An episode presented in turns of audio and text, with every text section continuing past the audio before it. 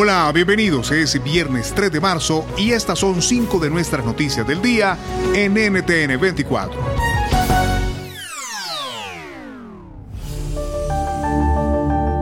En Estados Unidos, el canciller alemán Olaf Scholz visitó hoy Washington, donde se reunió con el presidente Joe Biden en la Casa Blanca.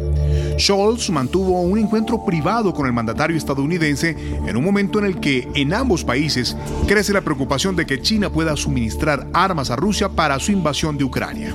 China es el principal socio comercial de Alemania y en general las naciones europeas han sido más cautelosas que Estados Unidos al adoptar una línea dura con Beijing. Estados Unidos y Alemania han liderado la colaboración de Occidente para proporcionar a Ucrania asistencia militar y humanitaria. La agenda de trabajo de ambos mandatarios fue descrita como un encuentro íntimo y que, a diferencia de visitas de otros líderes europeos, no concluyó con una rueda de prensa. ¿Cómo son las relaciones diplomáticas y personales entre los dos países y los dos líderes? Nos responde Carlos Fortea, especialista en Alemania, también es profesor en la Universidad Complutense de Madrid. El papel que Alemania representa dentro de la Unión Europea es un papel de liderazgo muy marcado con lo cual evidentemente en alguna medida representa a toda la Unión en cada una de sus entrevistas con, el presidente de los Estados Unidos. Afecta al núcleo de lo que es eh, la, disputa interna dentro de la, de la política exterior europea. ¿no?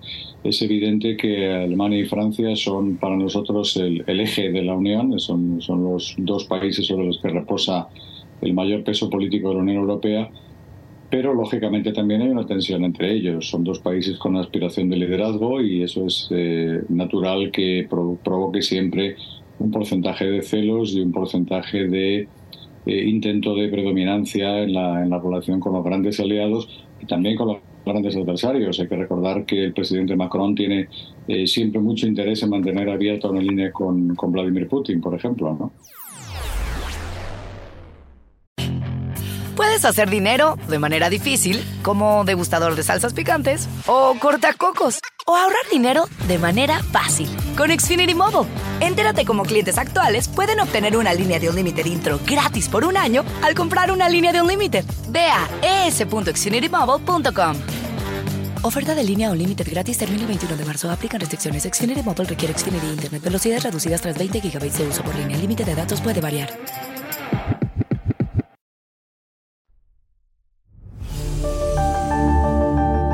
En Ecuador, una comisión legislativa de la Asamblea pide que se investigue al presidente Guillermo Lazo. La Comisión Especializada Ocasional por la Verdad, Justicia y la Lucha contra la Corrupción hizo la recomendación formal tras estudiar el encuentro denominado mediáticamente El Gran Padrino y con seis votos a favor de la moción y uno en contra, recomendó que el Pleno de la Asamblea Nacional interpele al mandatario por los actos de corrupción investigados. El caso de El Gran Padrino gira en torno a una presunta trama de corrupción en empresas públicas, donde aparecen los empresarios Danilo Carrera, cuñado del presidente, y Rubén Cherres, un hombre cercano al oficialismo que también fue objeto de una investigación policial archivada por su presunta relación con una red de narcotráfico. La recomendación debe ahora ser analizada por el Pleno, pero requiere el dictamen de admisibilidad de la Corte Constitucional. ¿Hasta dónde puede llegar este caso? ¿Está en peligro la presidencia de Lazo? Se lo preguntamos a Pablo Garcés, docente e investigador en el Instituto de Altos Estudios Nacionales. Es importante recordar que venimos de una elección seccional el 5 de febrero, en donde el oficialismo aprovechó para incluir una consulta popular con ocho preguntas, que finalmente se convirtió en un referendo a el gobierno nacional. Y para mala suerte del gobierno, a pesar de sus esfuerzos, en las ocho preguntas el oficialismo perdió. En ese escenario, evidentemente, estos golpes subsiguientes a la figura del presidente han aprovechado ya el estado debilitado del Ejecutivo para intentar hacer un juego político en el cual se reviva quizás la oposición y minimicen la figura del jefe de Estado. En la India concluyó sin consenso la reunión de cancilleres del G20. América Latina tuvo presencia por parte de Argentina, Brasil y México. Las eh, fracciones entre los miembros se pusieron de manifiesto en conversaciones enmarcadas por la guerra rusa en Ucrania y las medidas chinas para aumentar su influencia global. El encuentro que generó más atención duró apenas 10 minutos y se celebró sobre la marcha en un pasillo del centro de conferencias entre el secretario de Estado estadounidense Anthony Blinken y el ministro ruso de Relaciones Exteriores Sergei Lavrov. Tanto Blinken como Lavrov mantuvieron también otras reuniones paralelas, entre ellas con sus homólogos argentino, brasileño y mexicano. Las diferencias de Rusia y sus aliados con Occidente quedaron de manifiesto en las intervenciones del plenario, en las que Lavrov calificó de hipócritas las críticas recibidas por la guerra en un conflicto en el que el canciller ruso retrató a su país como una víctima y pidió el levantamiento de las sanciones del mundo occidental a Rusia que calificó de ilegales. ¿Qué dejó el encuentro? Nos responde Mariano de Alba, analista político y especialista en relaciones internacionales desde Londres, en Reino Unido. Efectivamente, pues Rusia sigue teniendo países, inclusive regiones con las cuales tiene, con las que mantiene relaciones, eh, tanto en África, Asia, también en América Latina. Eh, ahora, yo sí creo que la gran mayoría de, los países del, mundo, como se evidenció en la votación de hace unos días cuando se, cumplió el año de la, de la guerra, eh, realmente pues no están nada complacidos con lo que ha sido la invasión de Rusia a Ucrania no solamente porque para muchos de estos países, sobre todo emergentes, es fundamental el principio de la soberanía, eh, y también, de alguna forma, eh, eh, no, es un secreto que la guerra en Ucrania ha traído una, una serie de consecuencias económicas bastante graves. Puedes hacer dinero de manera difícil, como degustador de salsas picantes, o cortacocos, o ahorrar dinero de manera fácil con Xfinity Mobile. Entérate cómo clientes actuales pueden obtener una línea de un límite intro gratis por un año al comprar una línea de un límite. Ve a es.xfinitymobile.com. Oferta de línea o límite gratis termina el 21 de marzo. Aplican restricciones. Xfinity Mobile requiere Xfinity Internet. Velocidades reducidas tras 20 GB de uso por línea. El límite de datos puede variar.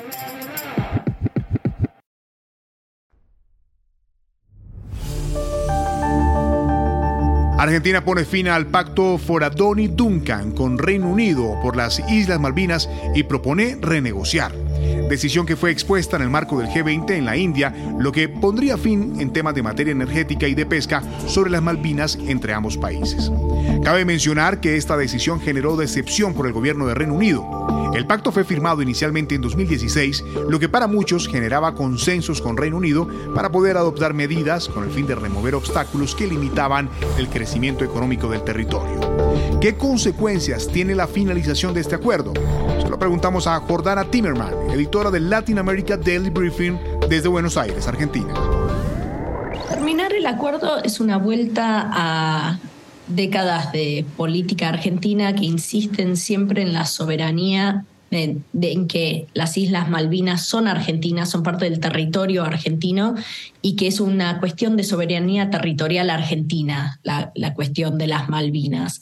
Así que más que una innovación, diría, es una vuelta atrás, es el desarmar lo que fue una política internacional aberrante en la historia de nuestro país o que no, que no cuajaba con el desarrollo a través de los años que insistía en la soberanía argentina y las Islas Malvinas como una cuestión territorial argentina. Al cierre, continúan sumándose países de Occidente a la Unión Europea por el reciente anuncio de prohibir el uso de la aplicación china TikTok en dispositivos gubernamentales. Los funcionarios de estos gobiernos aducen preocupaciones de seguridad. TikTok es propiedad de ByteDance, con sede en Pekín, y se ha convertido en una aplicación muy popular para millones de estadounidenses y ciudadanos de todo el mundo, especialmente entre los adolescentes.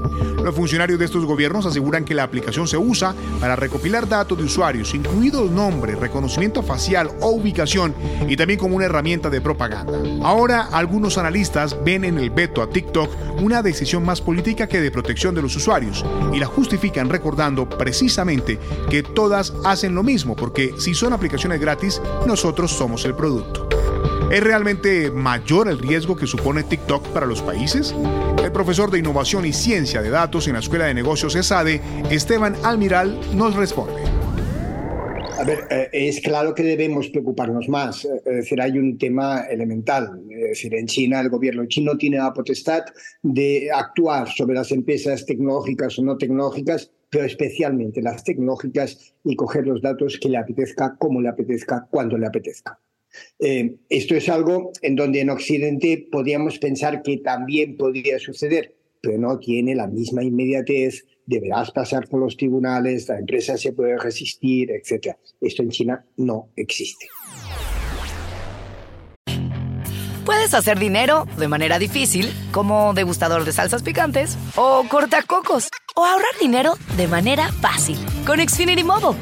Entérate cómo clientes actuales pueden obtener una línea de un límite intro gratis por un año al comprar una línea de un límite. Ve a es.xfinitymobile.com.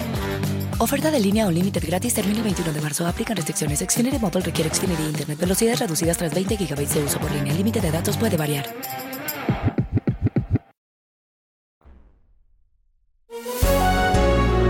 Estas y más noticias de América Latina y el mundo puedes encontrarlas en www.ntn24.com. Soy Hugo Vecino, es un placer estar con ustedes. Pueden escribirme a arroba Hugo Vecino en Twitter y arroba Hugo Vecino TV en YouTube. En el podcast de NTN24 te informamos y te acompañamos.